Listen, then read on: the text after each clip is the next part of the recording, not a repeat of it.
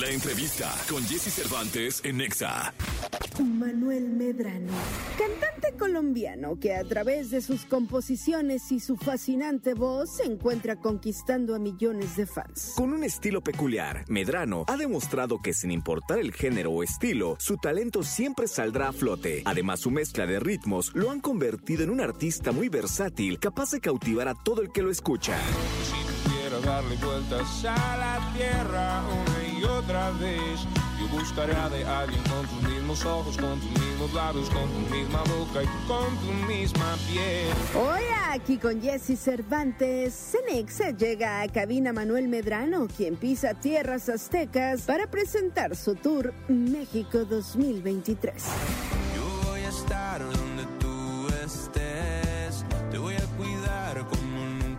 Qué, qué gusto tener en este programa a las 9 con 18. Además, iniciando semana, arrancando semana para llenarnos de energía. A Manuel Medrano. ¿Cómo estás, Manuel? Bien, Jesse, feliz de estar aquí, hermano. Oye, y a mí me da más gusto tenerte. ¿Hace cuánto que no nos veíamos en una entrevista? Por lo menos desde la última vez. Y. ¡Qué gran respuesta! Porque no me acuerdo el número. No, es que cambiamos el equipo de, de- de dirección y de producción. El programa de un año. ¿Qué Por lo sería? menos- por lo menos un año, sí. Un año, a ver, ayúdenos, Jackie, sí, un año más o menos, ¿no? Por ahí. Nadie Por ahí se va. acuerda. Pero ya estamos aquí, ¿qué es lo, qué es lo mejor? No, pero sabes que yo sí me acuerdo porque siempre me mandan esta entrevista donde cantamos Silvio Rodríguez. Uy, que Sí, fue sí. glorioso. Hoy en la mañana me, me acordaba, ¿eh? Fue, buenos, fue. bu- buenos momentos, Jesse. No, ¿cómo no? Y de esos buenos momentos ahorita, ¿qué ha pasado en la vida de Manuel Medrano? Bueno, muchas cosas. Esto, soy un hombre con muchas más ocupaciones hoy en día. Estamos en medio de un tour por acá, por México. Eh, vamos a estar en Monterrey, Tijuana, Ciudad de México este, este jueves, de hecho, en el auditorio Blackberry. Y ahí le sigue Puebla y Guadalajara al, al final de la semana. Al mismo tiempo, pues ando grabando lo que va a ser mi próximo álbum. Y bueno, en, en varias cosas, muy contento. Oye, ¿no es difícil estar de gira y estar preparando lo que puede llegar a ser eh, el siguiente álbum, estar eh, escribiendo canciones, no sé, grabando? Muchas veces lo hacen en cuartos de hotel, este, no sé. ¿Cómo no? Bueno, em, yo, yo con los años he venido como, no deshaciéndome, pero como dejando un poco a un lado la palabra difícil. Yo creo que uno entre menos tiempo tiene, más tiempo puede tener, ¿sabes? Porque al final del día son 24 horas todos los días, es, es hartísimo tiempo. Entonces, creo que sí, ese pensamiento de, de sacar tiempo donde no lo hay es lo que te ayuda a crecer cada vez más. Y, afortunadamente, pues hoy en día tengo la fortuna de poder estar de país en país dando tour, luego entrar al estudio durante horas a grabar, también tener mis espacios en mi, en mi vida personal para escribir, para componer, para crear, también para descansar y para estar con mi familia. Creo que todo es un perfecto equilibrio y con el tiempo cuando vas descubriendo que realmente sí lo puedes hacer y te vas quitando como esa palabra difícil de al lado y sabes que sí se puede, que sí hay tiempo para el deporte, para estar bien mentalmente, tu salud, para el trabajo, para los amigos, la familia. Y mm, no sé, como que empiezas a llenar tu vida de prioridades hermosas, la vida te va dando esos espacios para que puedas cumplir con todas tus metas. Oye, Manuel, eh, recapacitaba en torno a siempre que le pasan a uno eh, un brief de- del artista y todo, eh, cantan los millones, es decir, lo, primero que aparece ahí es tantos millones en, en decenas, cientos, miles y demás, ¿no? Que- Así es. Y, y luego yo digo, caray, antes, digamos, 70s, 80s, 90s, pues el artista salía y había que sonar en la radio y estar en los canales de tele y las listas de Billboard, que eran como las Biblias de aquel entonces. Hoy las plataformas digitales te cantan los oyentes mensuales, es decir, tu público mensual asiduo a tu música, que son millones. Y yo me imagino que crea una necesidad del artista de seguir cautivando a estos millones, porque ahí están. Antes no sabías cuántos eran, o sea, tú sabías que sonabas en una radio y que estabas en Bill, que era una sola lista y que la prensa te había sacado, pero no sabía la cantidad. Ahora, ahí está, ¡pum! Se las ponen en la cara. Así es, tremendo. me parece hermoso, por un lado, pero por otro lado también trato como de no eh, meterme en esa piscina de los números. Yo prefiero estar nadando en el mar de las emociones y saber que mi música conecta con la gente y recibir esa vibra que al final del día no se mide con números, sino yo siento que es como una, una emoción, algo, algo metafísico que te conecta con, con la gente. Sean dos, sean tres, es mucho más de, de lo que yo me pude haber imaginado alguna vez en mi vida, ¿sabes?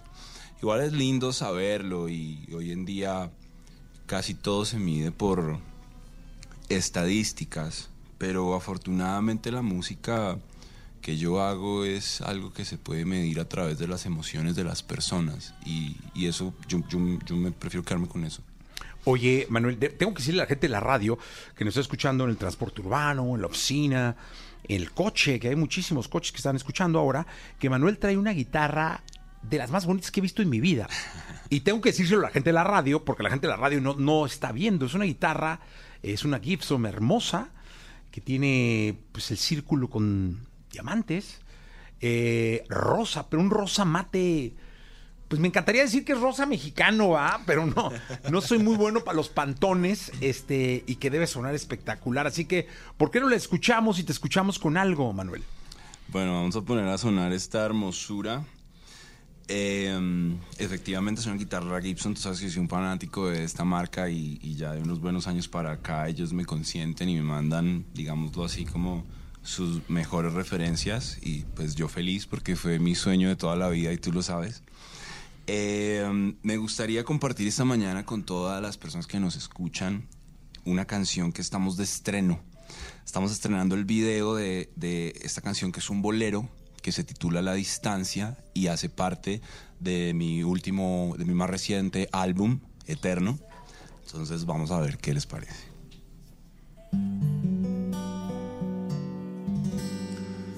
No me acordaba de lo rico que era tocar tu piel, de lo bien que se sentía abrazarte, todo lo que me decías al mirarme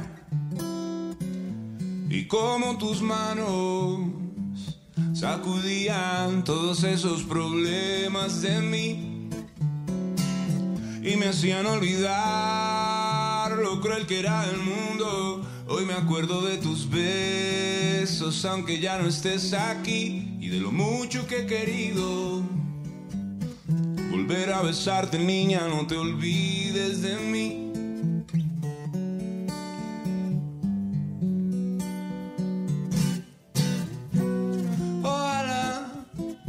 Que nunca se te olvide a dónde quedamos de encontrarnos allá futuro donde nadie conoce allá en la distancia que podrá curar todo lo que nos hicimos ayer.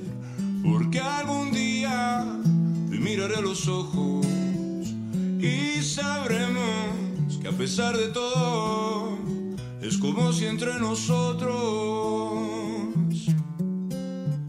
nada fuera a terminar. Ah, Manuel Medrano, en esta mañana del lunes, arrancando la, la semana. Fíjate que vi un video de una canción tuya. Eh, entiendo que es nueva. Eh, me gustó el video, está re bueno. es esta de llegar a tiempo. Sí. eh, la haces como de, pues como, es que no, era una especie como de superhéroe, eh, entre liberarte de un secuestro, golpear al secuestrador, pelarte, una persecución en carretera. eh, la última explosión sí me asustó, porque empiezas como en un campo minado a, a- a correr y la última sí dije, ay Manuel, ¿qué onda? Ya se nos fue, pero no, este... ¿qui- ¿Quién planea tus videos? Este, ¿Colaboras tú en algo? Pues siempre los estamos planeando entre mi AR de Warner y yo. A mí se me ocurren unas ideas loquísimas y él siempre me dice, ¿cómo vamos a hacer eso? pero ahí terminamos buscando la forma. Y para Tengo que llegar a tiempo, a mí esa canción me daba muchos vibes como de película de acción. Entonces conseguimos un director que de hecho es mexicano, su nombre es Andrés, y, y la, yo en ese momento estaba en Colombia, entonces decidimos rodar en Medellín el video, ese video fue rodado en Medellín. Y sí, es una, es una película de acción donde pues yo, Manuel Medrano en su mundo es como un personaje de acción al que le pasan cientos de cosas en sus videos y, pues terminan convirtiéndose como en estas historias de realismo mágico alrededor de la, la acción, el romanticismo, los superpoderes.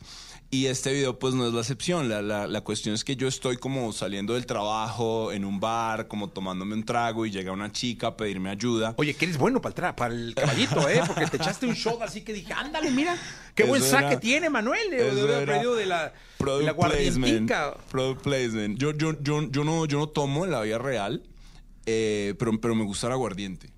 Así sí. que cuando vayas a Colombia... ¿Tapa tenemos, roja o tapa azul? Tapa azul. Cuando vayas a Colombia nos tenemos que tomar unos aguardienticos. Ahora, eh, esta chica me pide ayuda porque se metió en un problema con los chicos malos y me da una, una especie de anillo que me hace tener superpoderes. El verde este. El verde. Sí, sí, sí. Por eso entonces luego yo voy y la rescato y le entrego el anillo a los malos, que era lo que ellos se suponían que, que querían. Que querían.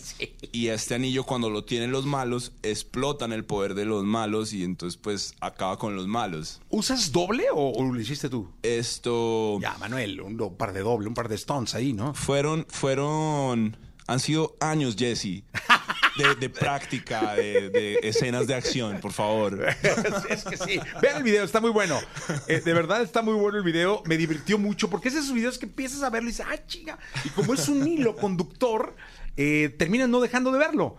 Es decir, sí, llegas sí. al final, que aparte me pareció muy, muy bueno, porque hoy eh, estaba grabando un podcast con Julio Muñiz, que él fue uno de los precursores de MTV acá en México, okay. del MTV de, de, de, los, ¿qué sería? Años de oro. De los años de oro, que sería do, los principios de 2000, es una cosa así, ¿no? Y le decía de que antes eh, los videos costaban una lana y se hacían unas megaproducciones, eran como cortos. Yes. O sea, cada quien entregaba un video de ocho minutos, este, con producciones cinematográficas, ¿no? Y hoy ya hay mucho video casero. O sea, en la yarda, órale, allá atrás, en el jardín. Pónganse, prendan luces, ponen esos como foquitos y a tocar. Sí, literal. Y son videos de muchos millones. O sea, También. te hablo del botella tras botella, de un par de Camilo que grabó atrás en su jardín. Sí. Este de, de frontera con, con este muchacho Peso Pluma, que también está hecho así como en una yarda. Y son videos que jalan muchísimo. Así Pero es. me decía él que hoy en día la magia con YouTube del video es importantísima. Total, sí, creo que definitivamente yo soy fanático de los dos clases de videos, de las grandes producciones, porque pues no deja de ser como ese sueño que todos tenemos de, de, ver estos videos, como tú decías, de la época dorada de MTV, eh, que eran superproducciones, pero también al mismo tiempo la calidez y, y la humanidad que tiene un video de, entre comillas, de, de bajo presupuesto, con una idea creativa brutal, eso engancha el que sea, hermano. Y, y, a mí me parece bacanísimo como contar con eso, tanto con la creatividad de un director que tiene en su mente una gran producción para video y, lo hace como una película, como también la creatividad de un artista de decir, bueno, tenemos estos mil dólares, vamos a hacer un video y ese video tiene millones de visitas porque directamente conecta con la gente. Yo creo que lo mismo pasa con la música. Hoy en día hay superproducciones que valen miles de dólares por, porque toca grabarlas en lugares específicos, con productores específicos, como hay productores, producciones hechas en casa con una guitarra y que conectan igual sí, con claro. la gente, tremendo. ¿Cuál es tu bolero favorito? Mi bolero favorito se titula Los aretes de la luna y es de la Sonora Matancera. Okay. ¿Has escuchado? No. Este... ¿Puedes cantar un poquito? Sí, sí, no me acuerdo los acordes de la guitarra, pero la letra dice más o menos: Los aretes que le faltan a la luna, los tengo guardados para hacerte un collar. Los hallé una mañana en la bruma cuando caminaba junto al inmenso mar. Privilegio que agradezco al cielo porque ningún poeta los pudo encontrar. Yo los guardo en un cofre dorado. Son mi única fortuna y te los voy a dar. Ah, qué bonito, sí. Lindas esas canciones, ¿verdad? Qué, qué- qué bonita forma de, de cantarle al amor y al ser querido, ¿no? Así es, así es. Yo aprendí de eso. Yo creo que en mi vida, pues yo nunca estudié técnicas de composición o incluso guitarra, pero crecí escuchando música y esto fue lo que me enseñó a mí a escribir canciones, de pronto también a sentir un poco más profundamente, ¿sabes? ¿Dónde aprendes a tocar guitarra? En mi casa, en mi casa, mi mamá me regaló una guitarra cuando yo era niño. Yo era un niño más como dedicado a los deportes, como que me gustaba montar tabla, bicicleta, jugar baloncesto. Sí, tienes, tienes cuerpo basquetbolista, ¿eh? Sí, 1,90 de estatura. Y mi mamá, yo no sé, veía algún talento en mí, yo no sé de dónde, pero tú sabes que las mamás son mágicas. Mágicas. Y ella me regaló una guitarra a mis 13 años más o menos. Y yo decía, mami, pero ¿y una guitarra para qué? Si yo no sé tocar guitarra. Y ahí empezó todo, Jess y mi hermano me llevaba. Nosotros nunca tuvimos ni televisión en la casa, ni, ni, ni, ni, ni computadora, ni nada. Entonces mi hermano se iba a una universidad donde había internet y imprimía, imprimía notas de guitarra y eh, imágenes de Dragon Ball. Porque a mí me gustaba Dragon Ball en esa época. Era muy tierno conmigo, muy consentidor. Y así yo me empecé a motivar y empecé a sacar canciones. Lo que sí teníamos era mucha música porque mi hermano grababa las canciones en cassette de la radio. Aquí mucha gente no entenderá qué es eso, pero antes lo que los chicos hacían era que cogían cassettes, cintas Yo sí que sí, ¿eh? vacías y, y la ponían en el, en el cassette y grababan cuando el disc jockey ponía la canción y terminaban de grabar antes de que el disc jockey hablaba. Mi hermano era un profesional, o sea, tenía yo cientos de cassettes grabados con música de todo. Ahí había Juan Gabriel, Maná, Silvio Oye, nos Rodríguez. hablaban a la radio, yo era locutor ya en ese entonces, y nos decían, por favor, No hable. no hables en la canción. Te decían, ¿puedes por favor no hablar en la canción? Y tú decías, chingo, ¿por qué? Pues la estaban grabando. Claro. Entonces te pedían que presentaras la canción y la soltaras, ¿no? Porque casi siempre uno, por una costumbre americana, bueno, todavía lo sigo haciendo, hablas en el intro de la canción Claro, y en el outro. presentándola. Es decir, estás taca, taca, taca, taca, y pum, cuando empieza a cantar lo dejas ahí, no era como una costumbre muy de locutor. Y al final igual, o sea, se está el fade out de la canción, es el outro, entonces vienes ahí como hablando, hablando y ligas la otra canción. Y la gente te hablaba enojada. Oye, no hables en la canción. Porque Que sí. viva la piratería. Es que era la manera, era la manera de grabar en la casa, sí, ¿no? sí. Y en aquella época, pues, ¿quién no lo hizo? Yo lo hice muchas veces. y luego el rollo era grabar la otra si el locutor había hablado sobre el locutor para quitarlo al Pa' cabrón. quitarlo, sí. Porque era un rollo. Es que los locutores siempre, siempre, siempre hemos sido incómodos. este, pero... Pero, pero yo entiendo, porque eso en la radio ayuda mucho. Digamos, cuando yo voy, no sé, en el transporte público de cualquier país, pues llegas a ese país y ustedes son los que le dan la bienvenida a uno. Uno llega Claro. y se monta en el Uber y entonces uno escucha al locutor hablando, esto es lo que está pasando, esta es la música que estamos oyendo acá. Y es lindo también. Era, era desastroso para los que teníamos que grabar la música en ese entonces en cassette, pero ahora ya hay muchos recursos. de- sí, ¿qué nos cantas, Manuel? Bueno, esto, yo estoy enamorado de mi segundo álbum, Jesse, te quiero compartir canciones Qué de bueno. ese disco porque hace rato que no vengo. Esta canción fue una de las primeras que lanzamos de este álbum antes de que el álbum saliera y se titula Nenita. Es una canción muy romántica, muy guitarrera. Tú sabes que yo soy muy de tocar la guitarra. Claro. Entonces, quiero cantarla para todos ustedes, para que se la dediquen a sus nenitas. Nenita, préstame tu boquita una vez más. Ten calma, que todo se va a solucionar. Oye, morenita, extraño echarte bloqueador en la carita. Quiero irme a vivir en tu ombligo.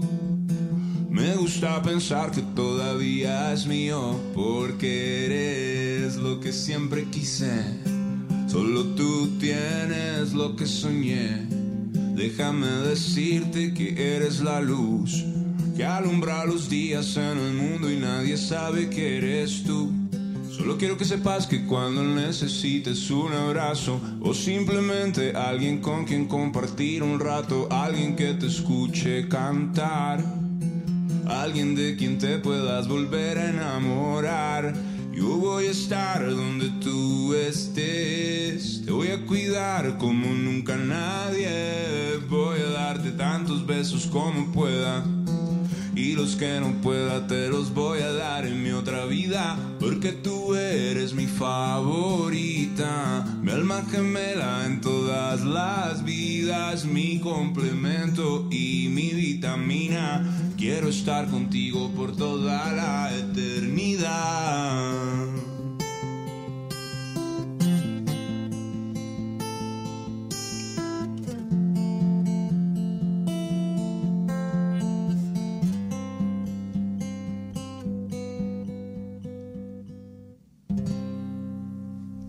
Bonitas canciones haces, Manuel. Manuel Medrano con nosotros. Oye, estás recorriendo México. Bueno, una parte importante de México. Estoy seguro que te debe faltar.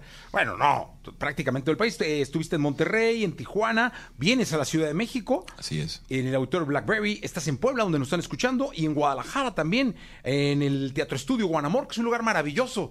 Allá en Guadalajara. Ahí nos están escuchando. Y no se lo pierdan. Es el 16, ¿no? Así el 15, es. el 15, el 15. El 15 en Guadalajara, 14 Puebla y 13 en Ciudad de México. Oye, de- de- es que debe ser mara.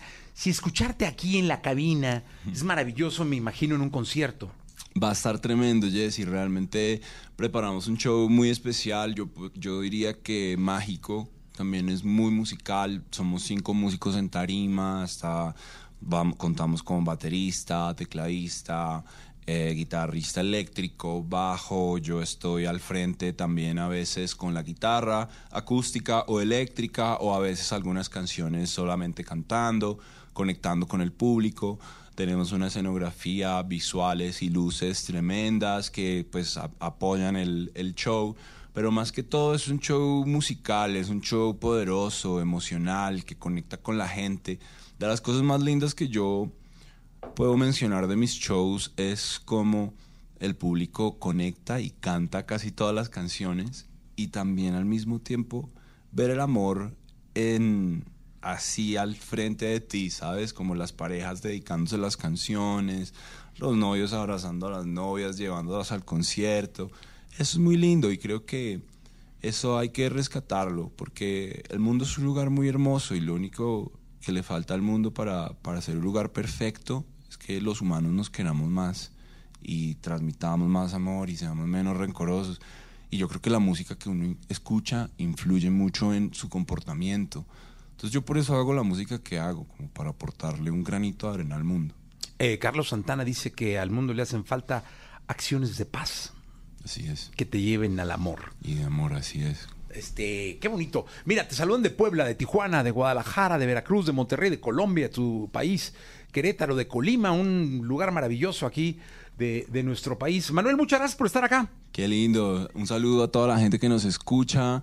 Eh, muchas gracias, Jesse, por este espacio, siempre por, por recibirme, por darme este chance de compartir con la gente de México mi música. Vengo, me voy muy feliz y muy agradecido contigo y con toda la gente de México. Yo soy Manuel Medrano y nos vemos en concierto. Ya está. Gracias, Manuel. Eh, 9.41, continuamos. Conoce